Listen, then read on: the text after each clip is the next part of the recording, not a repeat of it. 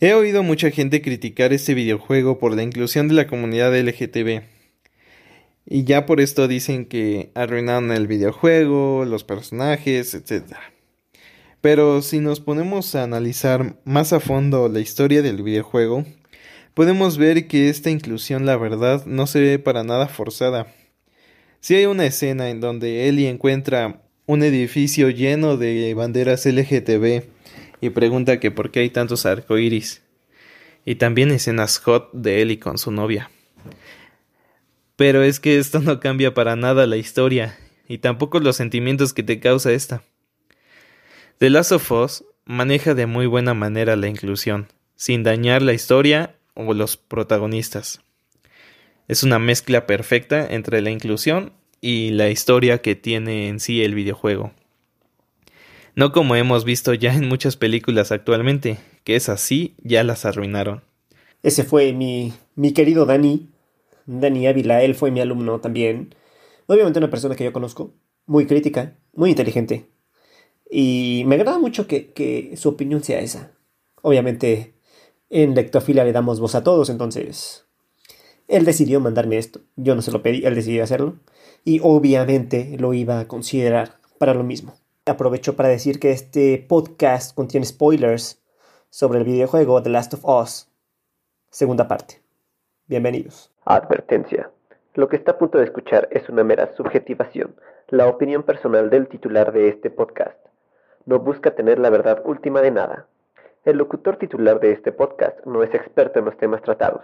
Si usted busca más profundidad y veracidad, investigue por su cuenta, no sea huevón. Bienvenidos a ¿Qué pedo con Delectofilia? Gracias. Hola, muy, muy buenas las tengan todos ustedes, mis queridos lectófilos. Y bienvenidos una vez más a esta nueva emisión de Lectofilia. Que es una emisión especial porque aquí está mi hermano. Hermano, diles algo, por favor, saluda. Hola, ¿qué tal? ¿Cómo están todos? Y eso, y eso de los headquarters de Lectofilia y no sé qué. Me encuentro aquí, recibí una invitación para ir a los headquarters de Lectofilia. y un aceptó. Tenía, tenía una agenda muy ocupada, pero aceptó. En la, en la cuarentena estaba muy En la ocupado. cuarentena yo, Estamos todos muy ocupados. Sí, claro, claro. Y para quienes no lo conozcan, The Last of Us es un juego que salió en el 2013 de Naughty Dog, exclusivo para PlayStation. Es... ¿De qué se trata, Abraham? Tú, porque ya me trabé mucho hoy. Pues es una historia llena de clichés, de un mundo postapocalíptico, claro, donde hay un hombre que, Que pierde- salva al mundo. no, no, que Es un, pierde, es un superhéroe. que pierde un ser querido, a su hija, ay, spoilers, oh my god. y, y a través de, de la historia conoce a otra niña que evidentemente hace que él regrese a su humanidad, Su humanidad la, la- la adopta la adopta como su hija muerta, ¿no? Para esto no, no pone nunca a la esposa. Entonces, No. la figura femenina es ausente, como debe de ser en los videojuegos. Este, porque así les, les gusta a todos, ¿no? O sea, figuras me- femeninas ausentes, débiles, como Ellie. Ellie es el nombre de la niña. Joel es el nombre del, del superhéroe de esta, de esta saga. Este, básicamente es otra historia de zombies. Sí, donde Ahora- hay una niña que es inmune y puede ser Y la puede ser la cura. La clave de la cura. Ajá, claro, claro. Ahora, vamos a explorar un poquito, porque obviamente la segunda parte que justamente acaba de salir ha causado mucha, mucha controversia entre los... ¿Cómo, ¿Cómo se le diría a los jugadores de Xbox? ¿Xboxers? o solo mamones, porque les encanta meterse donde no. Bueno, eh, de ellos y, y de los que juegan PlayStation también, como que toda la gente está... Sí, está pendeja. Perdón por esa palabra.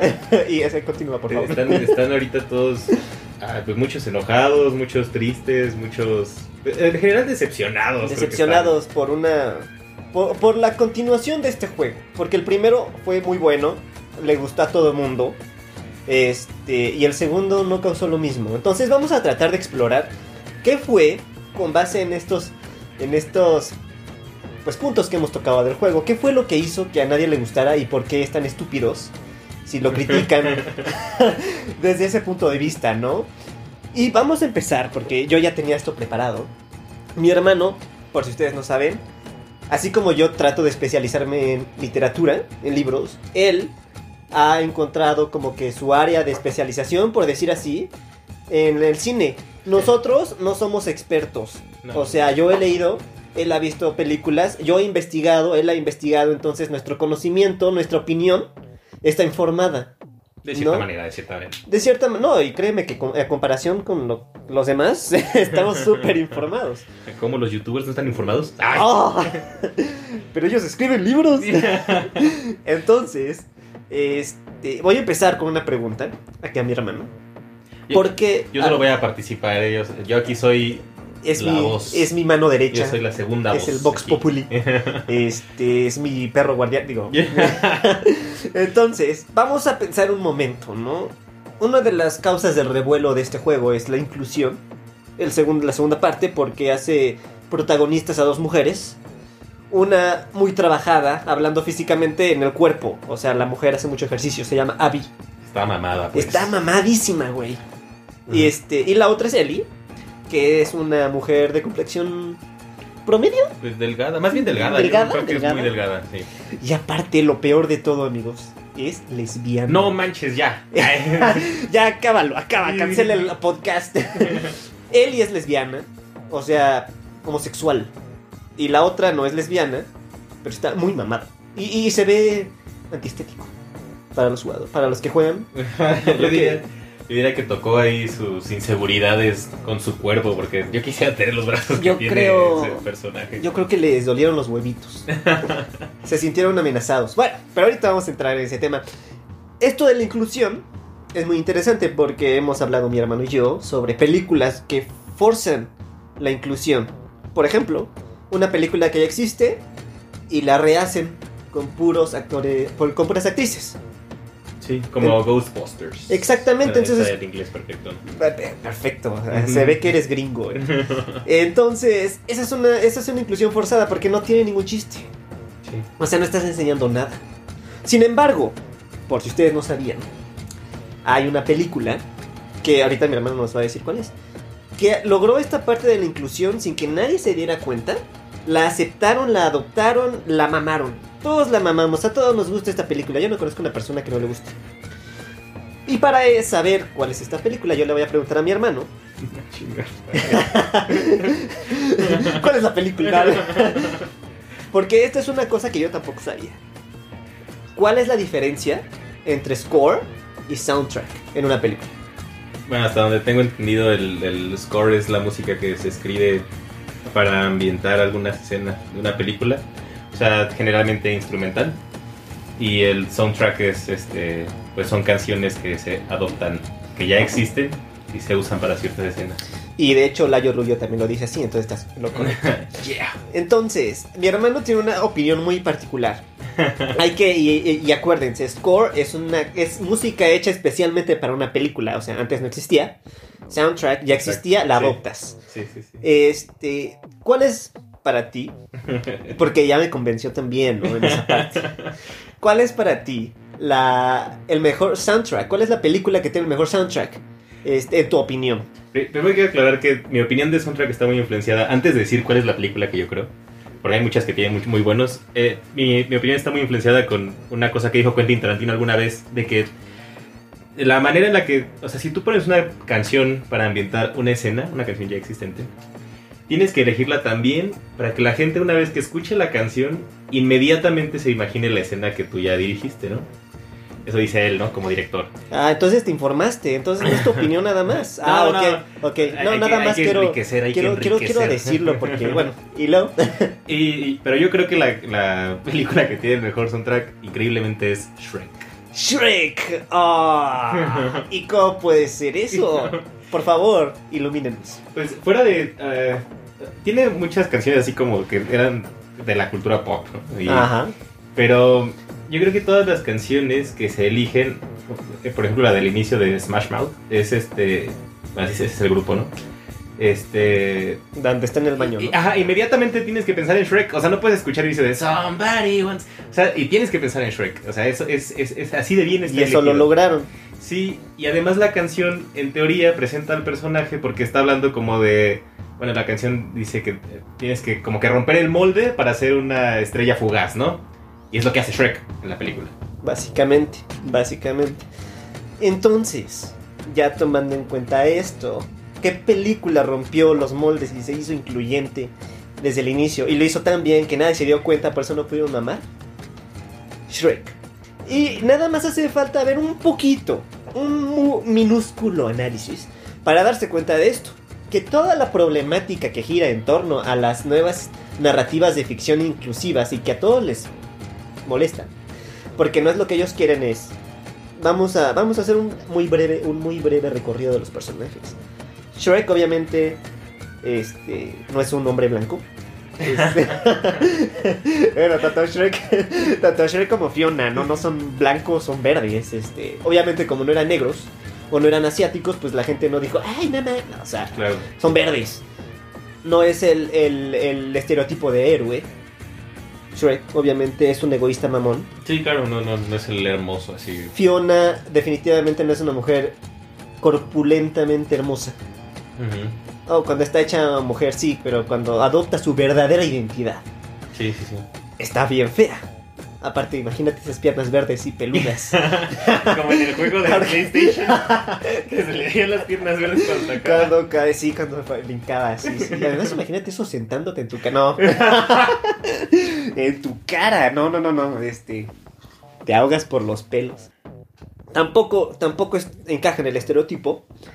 El burro, el mejor amigo de Shrek, pues, valga, es un burro. Es un burro. El malo, el personaje malo, ni siquiera es malo porque quiere. Es un personaje totalmente influenciable y débil mentalmente.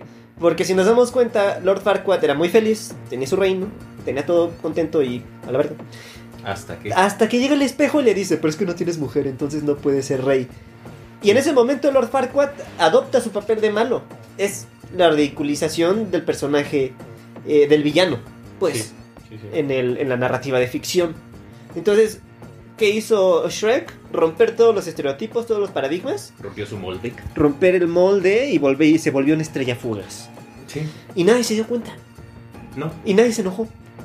Además de que cambió la forma en la que veíamos los cuentos de hadas porque ya estaban muy influenciados con Disney. Y los cambió chido, o sea, los diseños, la neta es que yo creo que los diseños así físicos de los personajes tenían todo para fallar, pero funcionaron perfectamente. Claro, claro que en México funcionó también la parte de la adaptación El doblaje. del, del doblaje. sí, que no fue doblaje como tal, fue adaptar el. Bueno, sí, sí, cambiaron, ¿no? Lo que decían en inglés hacia el español. Entonces, pues aquí teníamos a este Eugenio Derbez y pues a todos nos mama el Eugenio Derbez de antes. Sí, el de ahorita. Ahí, ahí se, se perdió ya Sí. Eugenio Derbez, la neta. Este, entonces el de antes que sí nos gustaba eh, eh, sale aquí con el burro. Entonces pues eso es parte de la identidad del mexicano, por eso lo adoptamos mucho mejor. Sin embargo, si nos ponemos a pensar incluso en el detalle, es una cuestión interracial, porque Shrek se enamora de un humano, Sí, porque no sabe que es una Sí. ogra. Sus sentimientos son más fuertes. Exactamente. y ella también se enamora de un ogro. Sí, sí, sí. Obviamente ya sí sabe que es ogra, entonces pues a lo mejor ahí hay un... Hubo facilidad. una- exactamente. Pero se comportaba como macho, ¿no? Entonces... Le dio síndrome de Estocolmo y ya se enamoró de su raptor. Entonces, pues ahí hay, hay este, está esa parte. Y hay hasta bestialidad, ¿no? Lo que conocemos como sofilia. El burro Pues con sí. el dragón y no, no, no sé. El, el, hay, hay transexualidad. El, el lobo de El los lobo, tres puerquitos sí, sí, está viendo una revista, pues, chida. De, De puerquitos. de puercos, ajá, sí, sí. ¿Y el lobo? Una revista. ¡Ay, güey! y aparte, el lobo no es enteramente masculino. Es un lobo No, vestido sí. de mujer. De, sexo dudoso. De sexo dudoso. es, un, es un lobo de sexo dudoso. No dijeron un lobo vestido de mujer. Dijeron un lobo de sexo dudoso. ¿Por qué tenías que decir eso? Entonces, ahí viene la inclusión. Y a todos nos mamó la película y nadie empezó a decir, ay, es que ponen a un lobo de sexo dudoso. O que le ponen tanga a, a, a Pinocho. Pinocho. Ah, ex- Exactamente, le ponen tanga a Pinocho. Y llegan a tal nivel de inclusión que en la segunda película, cuando se hacen humanos, no están felices. Son hombres Sí. blancos, hermosos, atractivos. Hasta nos ponen los memes. hasta, Ya de Starbucks, ¿no? Así sí, sí, pandemia. claro. Hasta el burro era un corcel. ¿Y qué? No, no es eso, porque no son ellos. Esa no es la felicidad. No es la felicidad exactamente. Y, se- y solo puedes ser feliz siendo tú mismo. Y nadie se dio cuenta de eso. Todos lo aceptamos. Que, que, o sea, Que habla muy bien de cómo está escrita la película. Ah, claro, o sea, eso no se le quita. De hecho, esto es un esto es alabar a la película. Claro, sí. O sea, le estamos dando su crédito. Voy a mencionar que antes de que jugáramos The Last of Us, este podcast iba a ser de Shrek. Ah, sí, sí es cierto, eh, qué buen qué buen este recordatorio. Esto iba a ser qué pedo con Shrek. No iba a ser qué pedo con The Last of Us, pero ahorita vamos a ver por qué. Sí, fue necesario. Entonces, nos damos cuenta, ¿no? Que la inclusión no está mal. Claro. Una inclusión bien hecha no está mal. Una inclusión no forzada, porque esta era una historia nueva. Es una historia nueva. ¿Qué es lo que nos molesta cuando agarras una historia que ya está hecha y la cambias a la fuerza? El refrito. Ajá. Ahora, ya vamos a entrar en, en tema. Ahora sí, ya. En tema del videojuego, ¿no? La segunda parte causó mucha crítica porque es inclusivo. Una de las protagonistas es lesbiana. Todas son, las protagonistas son mujeres. Y, y matan al hombre. Una de ellas, Abby. Abby, que es. Pues es que no es físico-culturista, es, es una mujer deportista. Muy Sí, cabrón. Fit. O sea, Muy- sí, pero muy fit. sí, o sea, sí. Entonces, es. Sí, porque yo creo que la gente, los hombres, creen que cuando una mujer hace ejercicio, se va a poner como. Pues bien sabrosa, o sea, tipo modelo de. Pues más bien como el estereotipo de sabrosa, ¿no? Sí, pero e- ese es a lo que yo me refiero. O sea, la gente cuando eh, dices, hago ejercicio, una mujer que dice, hago ejercicio, piensan, ah, no, está bien buena. Pero las mujeres que hacen ejercicio se ven musculosas. Pues es que se hacen fuertes, o sea. Sí, exactamente. El fuertes. músculo también crece de forma diferente por la diferencia de, de- de testosterona. Ellas producen más estrógeno que el hombre. Ah, bla, bla, bla, esa es una otra cosa. No Y sí. somos biólogos. ¿no? Y se ven bien de todo. Y se ven muy bien. A ver, espera, espera, espera. Ya. Oh my god. Estamos tomando una cerveza. Espero que ustedes también, mis queridos lectófilos, estén tomándose una chela. Lectofilia Bueno. Solo apoya el consumo responsable de bebidas alcohólicas. Ah, sí, claro, si son menores de edad, su agüita, su juguito de manzana, no sé, este, hay que respetarnos, somos mayores, ya estamos grandes. A mí ya me dicen don, güey. A mí ese señor también en la calle. No, no, pero don. Iba en el carro. Pero es que sí, don, es de respeto así. Sabiduría, no vieron la sabiduría en mis entradas. Este. Entonces, ahora sí, ¿qué es lo que molestó en el juego? Y obviamente esta es la crítica menos fuerte, por decir así. Y vamos a verlo desde la perspectiva de narrativa de ficción. Porque no somos gamers. Sí, este, gracias a Dios. Entonces, este, Somos muy buenos en los videojuegos, pero no somos gamers. este, entonces, narrativas de ficción, que eso se puede aplicar a todo. ¿Qué molestó del juego en esta perspectiva? Primero, la crítica menos contundente, por decir a, de los críticos, es que... ¿Te ha pasado, Abraham? Yo creo que ustedes también. Que cuando estás caminando y no ves un escaloncito y lo bajas, sientes que te vas a caer hasta la chingada. Sí. Yo creo que ellos sintieron eso cuando los críticos sintieron eso cuando vieron que una mujer era fuerte y lograba lo que quería. Capaz. Una mujer verdaderamente empoderada. ¿Qué, ¿Cuál es el problema de una mujer empoderada? ¿Qué, qué tiene? O sea, ¿qué tiene de malo que sean protagonistas las mujeres? ¿Me preguntas a mí? Mm, Les pregunto a ellos Pero- Ah, bueno, la reflexión. para la reflexión, pero a ver, ¿tú qué piensas? No, pues es que a mí la neta no me molestó para nada, o sea. ¿Verdad que no tiene, obviamente con sus diferencias de juego, Sí. pero no tiene nada? o sea, Que, que además era muy esperado. En- eh, hablando específicamente de este juego, en el anterior ya habías jugado siendo Ellie, ¿no? Pero siendo Ellie niña, chiquita. Eh, estaba muy claro que en el siguiente juego ibas a ser ella. No, no entiendo cuál es la Y molestia. aparte en el primer juego ya habían dicho que le gustaban las niñas. Ya se ha dado un beso con la niña. Con una niña. Entonces, este. ¿cuál, cuál es el problema? Esa es la primera parte, ¿no? Entonces, como ya dijimos también, Abby, la otra protagonista del juego, la nueva, la que introducen en esta parte, en esta segunda parte, tiene un cuerpo impresionante por el ejercicio. Tiene unos brazotes, Sí. unas piernotas, Sí. y no se ve. Ni siquiera se ve exagerado. No se ve exagerada, se ve humana. Un músculo realista. Ajá, exactamente. Pero ¿sabes cuál es el problema, Abraham? Que voy a decir esto varias veces. Estamos equivocados tú y yo. Porque un cuerpo de una mujer no debe ser así. Este. el, cuerpo, el cuerpo de la mujer debe ser 90, 60, 90. Como que no se ve como Black Widow. No sé, como Black Widow, güey. Porque obviamente esa mujer, o sea, con esas cosas colgándole desde el pecho, podría hacer esas marometas, ¿no? Sí, sí, sí. Cualquiera. sí, Es muy fuerte. ¿Por qué vamos a ponerlo en perspectiva? Otro videojuego, diferente tipo de juego. Nadie se queja de Fortnite. Que- Que cuando no pagas, porque es un juego gratis, cuando no pagas te pone a jugar como mujer. Sí, de random, ¿no? A veces eres hombre, a veces eres hombre, mujer. a veces eres mujer, a veces eres hombre blanco, a veces eres mujer negra, Sí, negra- mujer blanca, hombre negro. Entonces, ¿por qué no se quejan de eso? sí. Porque están bien buenas. Exacto. Y, y eso es cierto, ¿eh? o sea, el problema es que no están como Chun-Li así enseñando las chichis mientras pelean y, No, y aparte temblándole las chichis cuando dispara. Eh, constantemente. ajá. Y en un vestido de gala, Sí, matando sí, sí. zombies, dando marometas. o sea, no puedes hacer eso. Sí, sí, sí. O sea, ¿en qué momento se definió que la vestimenta para ir a saquear tumbas, en teoría no, porque se llama el juego, eran unos shorts cacheteros y, y un escote? O sea, ¿quién se Como, como? Tomb Raider. Exactamente. sí, sí, sí. O sea, tiene que ser un short chaquetero. Cachetero y chaquetero. Chaquetero es lo igual. mismo, ¿no? Entonces, si a la mujer no se le pone desde esa perspectiva de. eh, Pues de calentura, ¿no? De jariosidad, de placer. Entonces la mujer no debería ser protagonista de un videojuego. Y justamente estamos mencionando esto porque el podcast, como ustedes ya se llaman, ya se llaman, ya saben, se llama ¿Qué pedo? Con que el machismo solo aguanta un videojuego. Porque nada más bastó esto, una historia novedosa, para que todos dijeran, ah, ni parece mujer, ah, no sé qué, ah, que no sé, porque es mujer y está musculosa.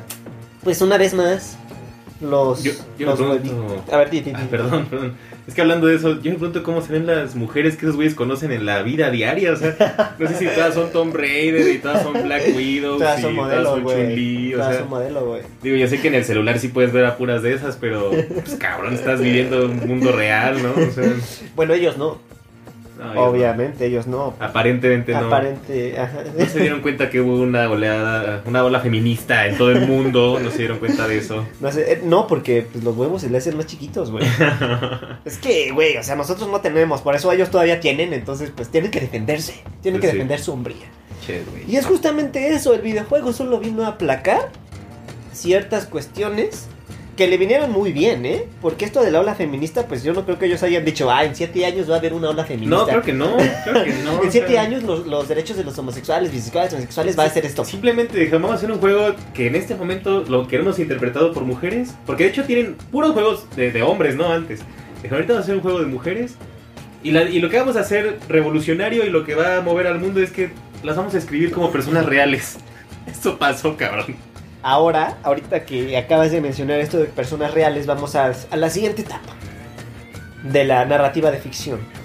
Lo digo porque, porque hoy en día no es necesario ser experto en nada para hablar de algo. No, no. claro que no, o sea, no necesito saber de narrativas de ficción para criticar narrativas de ficción.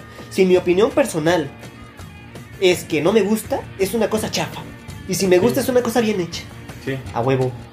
¿No? A huevo. O sea, obviamente si tú ves Doctor House, ya puedes hacer una operación a corazón abierto. Sí, sí, obviamente. Le podemos pedir a, a Michael Jordan, bueno, le pudimos haber pedido cuando jugaba, que se fuera a un mundial de fútbol porque hace deporte. Entonces Sí. es un hombre deportista, entonces puede hacer cualquier deporte. Yo, yo, como para pasar el Red Dead Redemption, soy ahora experto montando a caballo. Claro, ya eres un vaquero. sí. Eres un cowboy. No sé si me había notado en mi cambio de voz también. Ahora soy vaquero. Es un redneck. También, ya mata negros. Entonces, entonces, este, tenía otro ejemplo sobre, sobre esta estupidez. Porque me molesta mucho.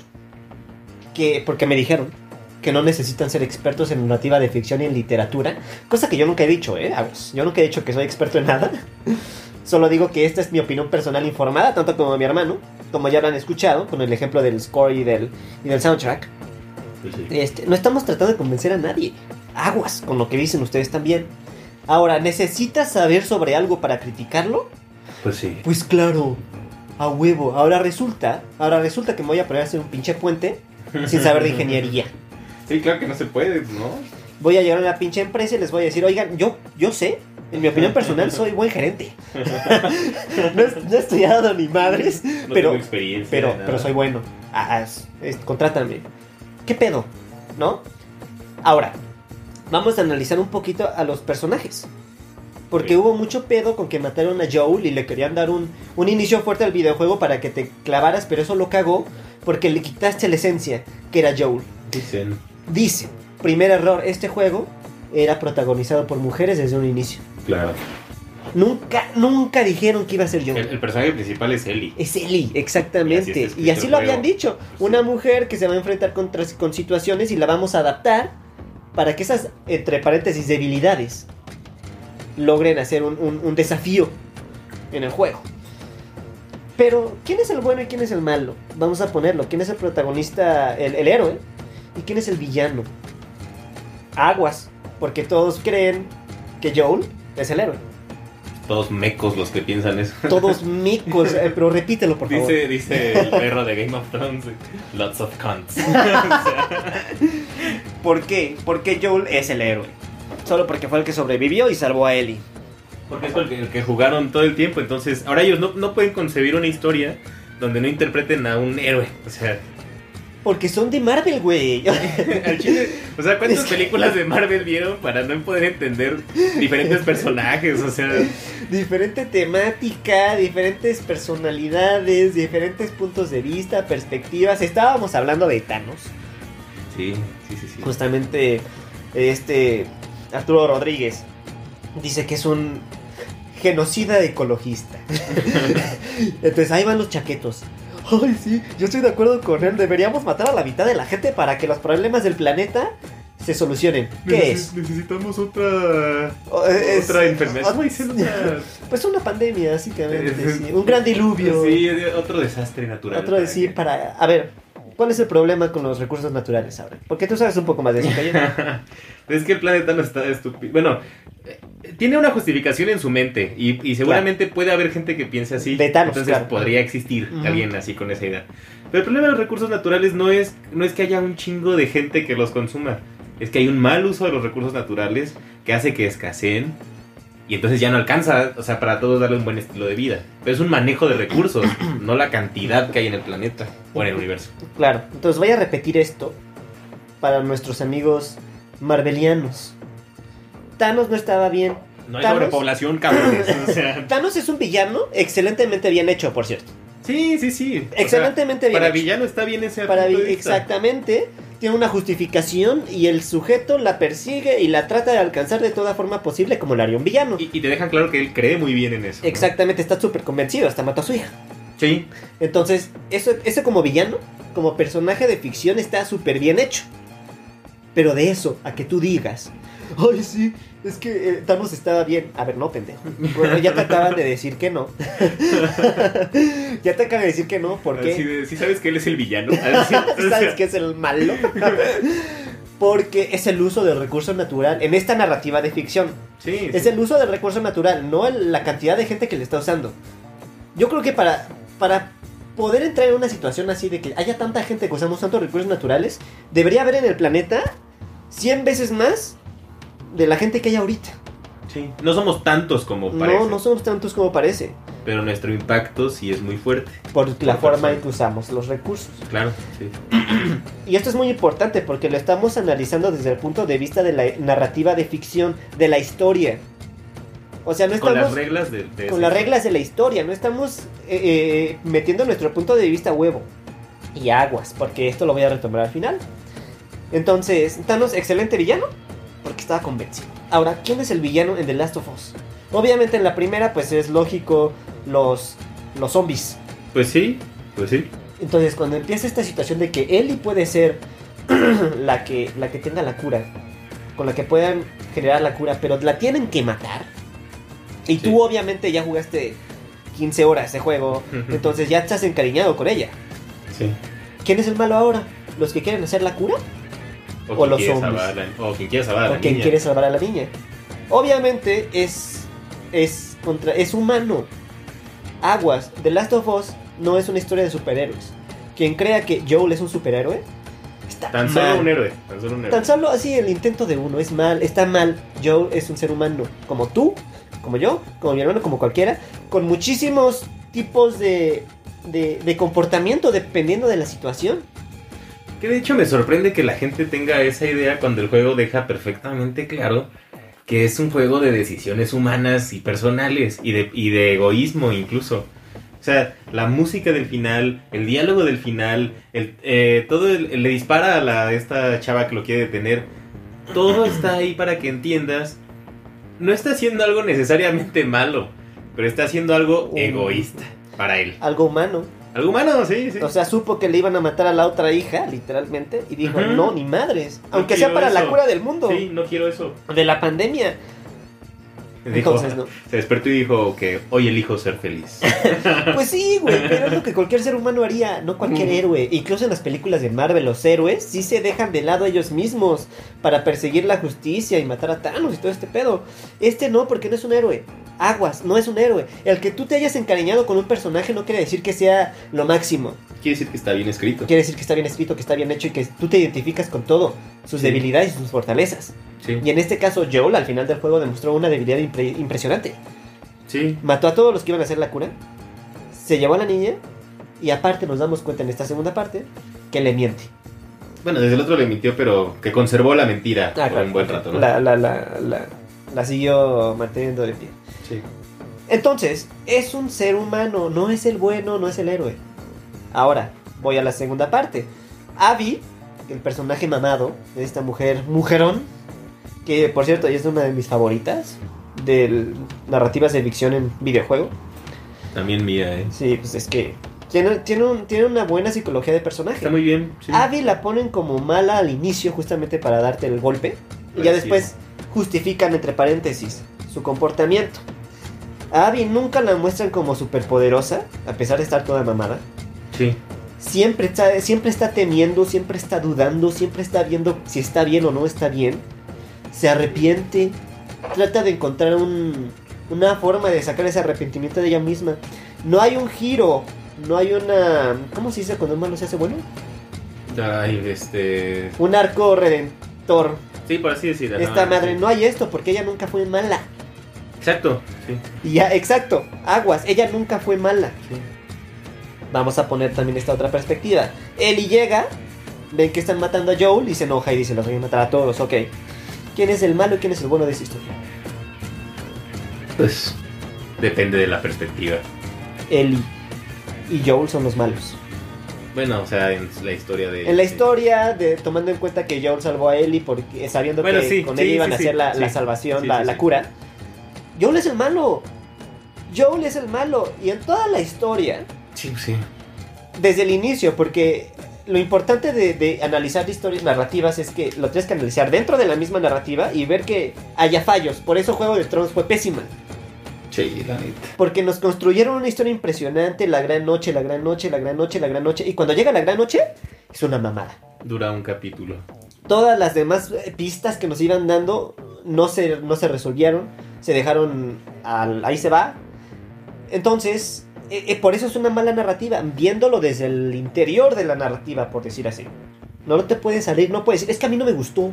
No, nos vale verga. O sea, sí, si te gusta o no te gusta, si está bien dentro de la misma narrativa, está bien. Sí, se puede reconocer. o sea, Exactamente. Por eso, por eso es importante saber de las cosas que, de las que estás hablando. Entonces, este. Eh, ¿En qué estaba? estaba? Me perdí un poco. Estamos hablando de si era malo Joel Ah. en la historia de Abigail.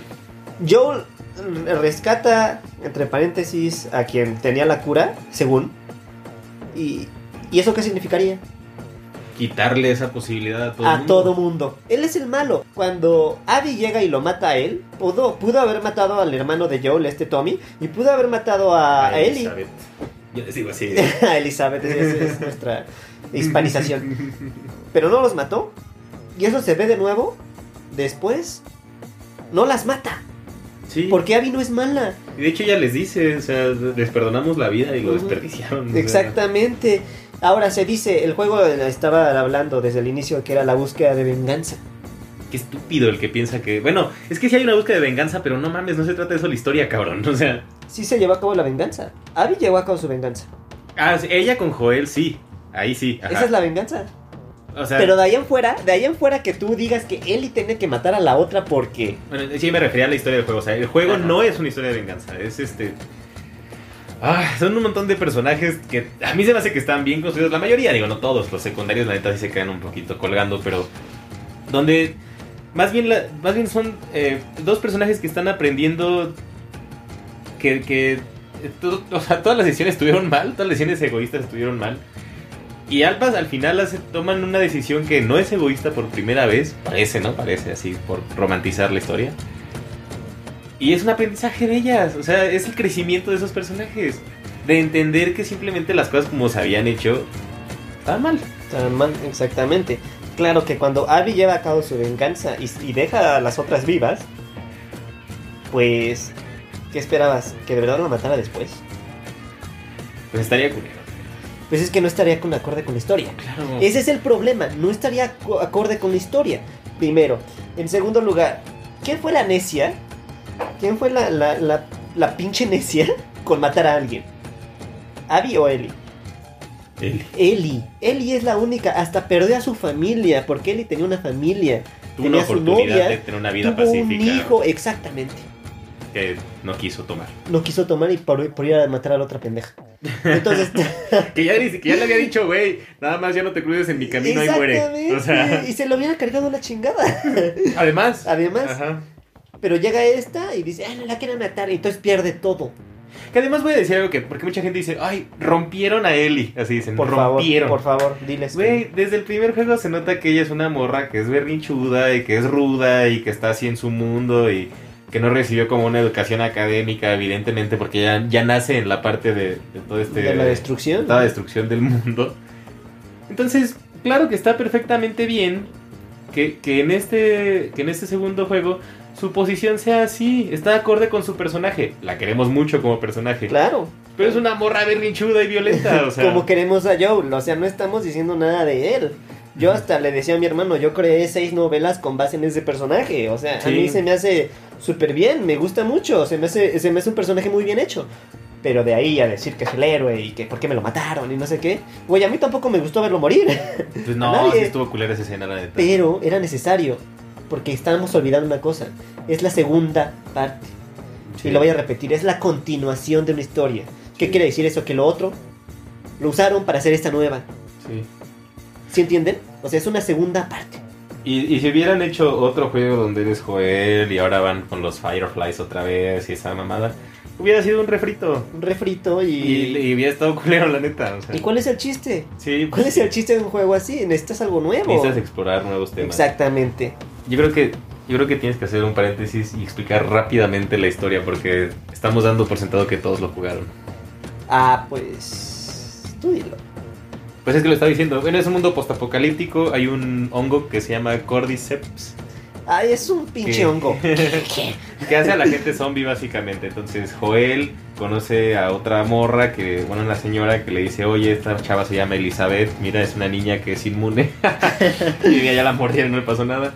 Y llévatela por, con estos güeyes porque pueden hacer una, una vacuna que, que va a curar a la humanidad. Y cruzan medio Y gringolandia. cruza medio Gringolandia para llevar a esa morra. Y al final él decide que no quiere. Ah, bueno, el procedimiento médico para hacer la vacuna requería todo el cerebro de Elizabeth, entonces le iban a matar, básicamente. Entonces Joel agarra tiros el hospital y se la lleva. En el segundo juego hay una morra que se llama Abigail, que es la hija del doctor que iba a hacer esa vacuna. Que ah, luego nos explican que estuvo buscando a Joel por mucho tiempo. Hasta que lo encuentra, se lo chinga, lo mata bien culero enfrente de Elizabeth. Y entonces Elizabeth dice, bueno, voy a vengarme de esta morra. Va y la busca un chingo. Le mata a varios amigos. Se encuentran cara a cara, el tiempo se rebobina y ahora eres Abigail. Eres ajá. Viviendo una historia donde eh, humanizan ese personaje de una manera que a mí se me hizo convincente. También matas a algunos amigos de, de, de Elizabeth, perdón. Y, y se dan un tiro. se dan, Acá con filero. se dan un tiro, sí, sí, sí, donde Abigail le dice, ¿sabes qué? No me estés ya molestando, si no te vuelvo a ver está bien. Después Elizabeth otra vez la vuelve Otra a vez la buscar. vuelvo a buscar. Se dan el mismo tiro. Y entonces ya al final Ya la perdono. hay un perdón en ese último tiro. Ah, y obviamente Abby busca vengarse porque Joe le mata al papá. Claro. Este, y el papá era el único doctor que podría haber desarrollado Ah, la sí, vacuna para además. curar a todos. Entonces ahora ya todo es en Entonces. Abby se muere, se enoja mucho y por eso quiere vengarse. Este, qué, qué bueno que dijiste eso porque, porque era necesario. Entonces, este, a- a- en sentido práctico, los malos son Joel y Abby. La víctima, la buena, es Abby. Es Digo, Abby. Joel y Ellie, perdón, Joel y Ellie son los malos. Y Abby es la buena. Lo siento, lo siento, amigos exboxeros chaquetos. que por cierto, güey, voy a. Ah, puta madre. Me voy a esperar a la conclusión. Este, con los exboxeros. Entonces, así es la historia. Los con los que nos encariñamos son los malos. Y duele y lo que tú quieras, pero así es la historia. Y esto no le quita ningún crédito, no le quita fuerza. Al contrario, le suma. Porque te están dando una historia diferente, sin ninguna manera ser forzada. Porque Sí. la inclusión en esta historia es, es este. Pues ni se nota en cierto sentido. Nada más en ciertas partes donde. Pues hay banderas gay y todo ese pedo. Pero Sí, Fuera de eso- El, el paso cebra, Ajá, que ajá. que de hecho existen, no sé por qué la gente saca de pedo también. no, güey, porque es que es inclusivo. Y eso, Sí, y eso no, no, qué no es necesario en los videojuegos, güey. Entonces, hay que tener cuidado en esa parte. Cabe mencionar, obviamente, que Joel no solamente no es un héroe, sino que eh, reforzando es un mentiroso. Le mintió a Ellie. En el juego Ellie se da cuenta que le mintió y ella se enoja. Obviamente hay una, la, la última parte, ¿no? Donde están hablando. Hay una parte donde Ellie y Joel están hablando. La reconciliación antes de que todo pase y que maten a Ah, Joel. Esa escena está bien chingona. Esa escena, esa escena es una maravilla, a pesar, a pesar de que es muy simple. O Ujú. sea, son dos güeyes hablando. En, una, Es, en un pórtico, es, es ¿no? un pórtico, es buenísima. O sea, hasta tú lloras, güey. Dije pórtico y en México ni hay pórtico. Fue de Estados Unidos. En Estados Unidos, entonces se aplica la palabra. Pero Joel mintió.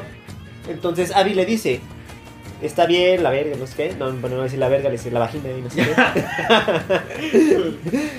este, voy a tratar de perdonarte. Y Joel se queda feliz, o sea, llora de felicidad. Entonces es una escena súper enternecedora. Justamente por romper el paradigma. Joel llorando, güey, el, el macho, Sí, el hombre llorando. sí. Este, que igual podría eh, eh, dar más para la parte sexista, ¿no? De, oh, el verdadero hombre llora solo por. A ver, bueno, eso ya cada quien, ¿no? Sí, cada quien decide eso. Este, y al final, ¿por qué Ellie perdona a Abby? Porque había dicho, voy a tratar de perdonar- perdonarte, Joel. Porque Sí. Joel la lastimó. Sí. Joel le mintió, la salvó cuando ella decía que con su vida, su, iba- su vida iba a tener sentido. Por, matándola obviamente a, a huevo. Iba a ser una mártir. Entonces al perdonar a Abby, está perdonando a Joel. Sí, y, y yo estaba pensando en esa escena porque yo, yo me quedaba claro que, que había perdonado por, por la parte de, de Joel, ¿no? Pero hasta que tú me dijiste, es que perdonando a Abby está perdonando a Joel, entendí que, o sea, Abigail no quería pelear. Entonces es hasta que Elizabeth le pone el cuchillo al morro en el cuello, a la morra, perdón, que ella dice, ok, entonces vamos a darnos en la madre, ¿no? Lo que demuestra que Abigail está dispuesta a hacer lo que sea para que sobreviva ese niño, niña. Y, y Elizabeth puede ver la imagen de Joel en Abigail Nadie. defendiendo a ese ser inocente que está tendido, inconsciente, tal como ella Como estuvo, ella estuvo, es en el una- hospital. Es una proyección psicológica tremenda. Y está chingona, sea, está chingona. está excelentemente bien Ya hecha la entendí- metaforización. Ya cuando me ayudaste a entender esa parte, bueno, porque lo entendí por lo que me dijiste, disfruté todavía más ese final. O sea, todavía Claro, más, porque está chingona. Claro, güey. Y es justamente aquí a donde regreso. Una historia tiene que ser criticada desde dentro. Y desde dentro, la historia de The Last of Us, desde el 1 y el segundo, no tiene. No tiene ningún fallo. No. Aparte de los personajes secundarios, que son esos secundarios, entonces no necesitamos profundizar en ellos. No tienes que desarrollar Exactamente. tanto como a Ellie, ¿no? No hay ningún fallo en la historia. Toda está justificada, toda está dicha, todo está bien. E insisto, es una continuación.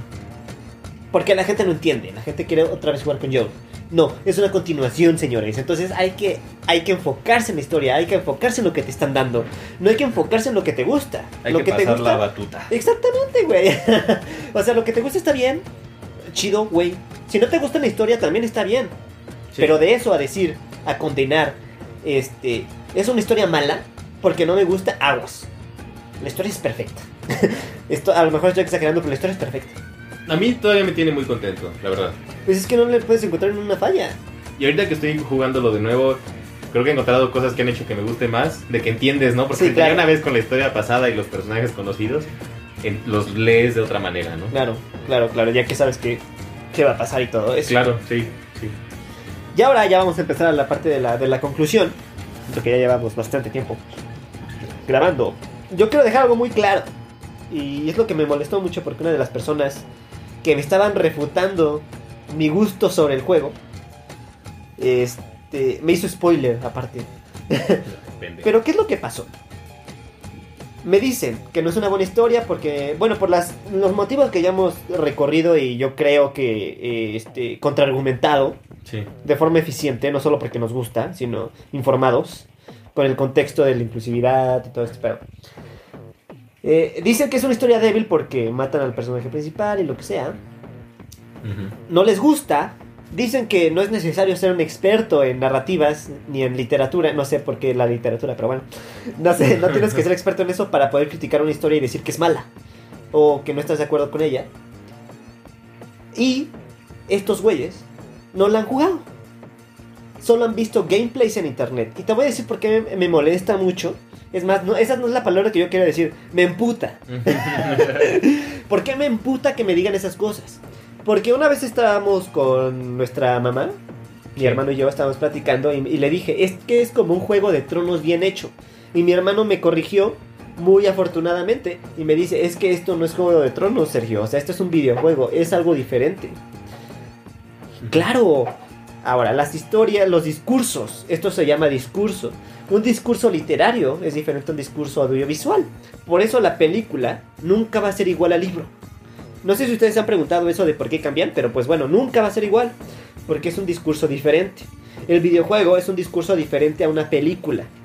Si tú viste el videojuego como una película en el gameplay de otro güey, o sea, tú no lo jugaste, perdóname, pero no tienes autoridad para criticar algo. Es como yo le decía a mi hermano, es como si yo dijera que la historia de Halo, que no la conozco, es mala solamente porque siempre me mataban en el multijugador.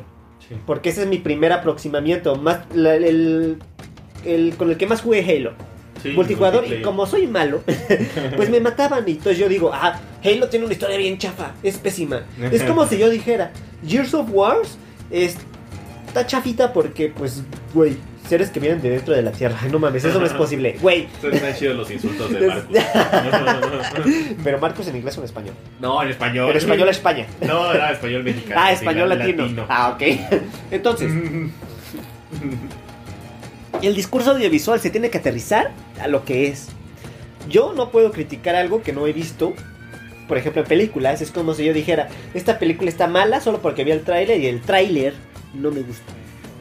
¿Cómo tú vienes a decir que un videojuego es malo y no lo has jugado? Oye, o sea, por favor. A menos, a menos que sea el tráiler de la nueva de Rápido y Furioso que ya mostró Bueno. toda la película. O sea, ahí sí ya viste toda la pinche tráiler de 7 minutos y medio, güey. Obviamente hay, hay, hay es, niveles, ¿no? Bueno, yo iba a decir algo también de los videojuegos que, que además es un medio completamente inmersivo, ¿no? Entonces, eh, en una, una película la puedes disfrutar de alguna manera. Eh, sí te puedes identificar con los personajes, obviamente. Sí puedes estar muy metido en la película cuando está bien hecha. Pero los videojuegos tienen otro nivel. Y esa es. A mí se me hace increíble que ahorita las historias de los videojuegos se estén haciendo cada vez más maduras, cada vez más desarrolladas. No hay tantos juegos así, ¿eh? no voy a decir que, que ahora todos son Toda- una joya. Sí, tenemos Fortnite. Pero, y- pero mira, eh, pero los juegos que tenemos para el nuevo PlayStation es, es el God of War nuevo, el este, el Red Dead Redemption. Redemption y el Last of Us 2. O sea, los tres juegos han sido una chingonería en la historia y una y, y- y con esa herramienta de inmersión que tienen los videojuegos está todavía más cabrón el pedo. Y, y a mí me gusta, a mí me gusta. Entonces, ahorita lástima que la gente está reaccionando de esta manera. Porque yo creo que varias compañías van a retirar algunos proyectos que seguramente tenían pensados. O los van a modificar. Y al Chile, qué pendejos. O sea, o sea, cabrón, le aprendan así. de- o sea, entiendan a los personajes, entiendan sus razones, entiendan una historia, usen su cerebro. Entiende la narrativa. Quieren puro pinche ¿qué? Mortal Kombat y, Y Fortnite, o sea, Este, ¿cómo se Free Fire.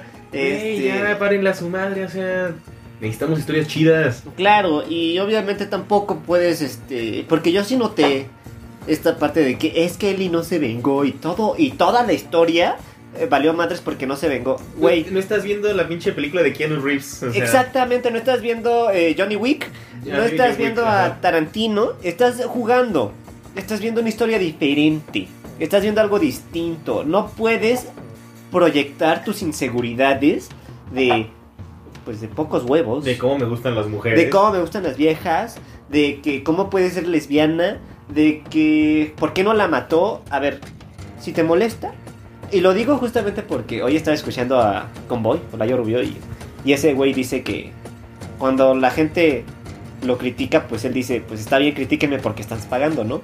Sí. Pero yo no les estoy cobrando ni madres a ustedes, entonces me valen madres. No, pero sí que critiquen. O sea, sí Sí, enriquece, o sea, sí enriquece. Claro. Bueno, sí, sí, también critiquen. Pero, este, si les molestan esas historias, si no van a, a, a Doc con su muy reducida burbuja epistémica, su, su área de confort, por si no entienden, este, Tampoco eres tener área de confort. pues haz tu propia historia. Chaquetéatela. O sea, Sí. haz tu pro- o sea, imagínate cómo te hubiera gustado. Pero eso déjalo, o sea, deja a los demás que, lo, que les guste. No tienes por qué estarles este, haciendo spoiler. No tienes por qué estarles diciendo, güey, tu historia es mala por esto. No, güey, déjalos gozar. Aparte luego toda la banda que anda bien chingue y chingue con el, la inclusión forzada y los gays y eso. Cabrón, o sea, son los que andan viendo morras besándose en, en pornografía y se la jalan, güey. O sea, no mames. Exactamente. Esa, esa madre. O sea, la pornografía es otro pedo negativo en cierta manera. En cierta gran manera. en toda manera. Pero, güey, o sea, la homosexualidad libre en los medios y en la vida real, bienvenido, o sea. Pues, güey, ¿cuál es la realidad? pedo? O sea, sí, güey. Sí, güey. Y si les molesta la realidad, pues búsquense otra. Váyanse a jugar Fortnite. Vayan- Váyanse a jugar Free Fire, a Sí, Fortnite, Mortal Kombat. Y ahí ya van a encontrar y lo que Tomb quieren. ¿no? Raider y esas madres. Entonces, pues básicamente eso sería todo por la entrega de hoy. Yo sé que decir una cosa más. Claro. Una última. En, en- en la historia de Last of Us 2 tiene... eh, técnicamente está chingona, o sea, técnicamente en aspecto de videojuego. Y además, un guion que te hace subir, bajar, triste, feliz, enojado, deprimido, triste. Todas las emociones tanto- están ahí. Dije triste varias veces, pero imagínense que dije varias emociones. imagínense que dije varias emociones. El juego te hace sentirlas. Y qué chido que un juego te haga sentir emociones. O sea, la neta, qué chido que esté así. Si eso, si- y tan solo si estos güeyes se emputaron tanto, es porque el guion está muy bien. O sea, si los hizo sentir, Sí, es porque el guion está muy bien. O sea, lástima que, que, que no pudieron alcanzar a entender cuál era el sentido de la historia. Digo, ya cada quien, cada quien decide eso. ¿no? Pero el guion está muy bien. O sea, la neta. Sí, la historia, todo. Todo lo que envuelve una, una narrativa de ficción. Nunca hay una contradicción. Nunca hay algo que tú digas esto no quedó. Eh, Cuando eso que dijiste, de- detallitos que, que se ven y, y enriquecen la historia, cuando se besan y hasta la nariz. Hasta la nariz se mueve, ¿no? Como si fuera de verdad. O sea, eso está chido, güey. O sea, porque además, acompañado de una buena historia, ah, no te, no te quita. No le quita realidad a ese sentimiento Ese que tienes. O sea, porque se ve real. Sí, claro. Sí, el detalle está muy cuidado. Cuando vas a matar a alguien por la espalda, Hay o sea, tú no puedes ver los gestos porque estás viéndolo en tercera persona, estás en la espalda del, de- del personaje principal, pero si tú das la vuelta en la cámara puedes ver los gestos de todos y eso, y eso le da una, una pinche fuerza que Sí. a mí sí me daba cosa matar a la gente porque, o sea, se veía Son caras muy que sufría. Sí. Güey. Entonces, este, obviamente, alguien puede decir que no le gusta la historia, está bien, claro que sí. Sí. Pero si vas a decir que no te gusta, hazlo como Abraham y yo estamos diciendo que sí nos gusta. Estamos informándonos, estamos Sí. comparando, estamos viendo y estamos haciendo un contraste. No solo porque yo diga, ay, es que yo soy hombre y esa cosa es mujer, entonces no me gusta. Aguas, güey. Aguas. Y lo primero, antes de que cualquiera sacara conclusiones, terminamos la historia. O sea, La Exactamente. consumimos completa. Y, y- y de hecho, yo cabe- primero le dije a Sergio: el final no tiene pero, güey. O sea, está chingón. Y el podcast de Shrek iba a salir hace un mes, casi casi. No, y es que cabe mencionarlo porque yo de hecho le dije a él, porque me preguntó, ¿y cuándo vamos a hacer el podcast? Y le dije, pues yo creo que mejor hay que acabar el juego primero. Porque ya habíamos tenido la idea de, ah, pues vamos a incluir un poquito de esto, güey. Y pues ya se volcó totalmente el juego, ¿no?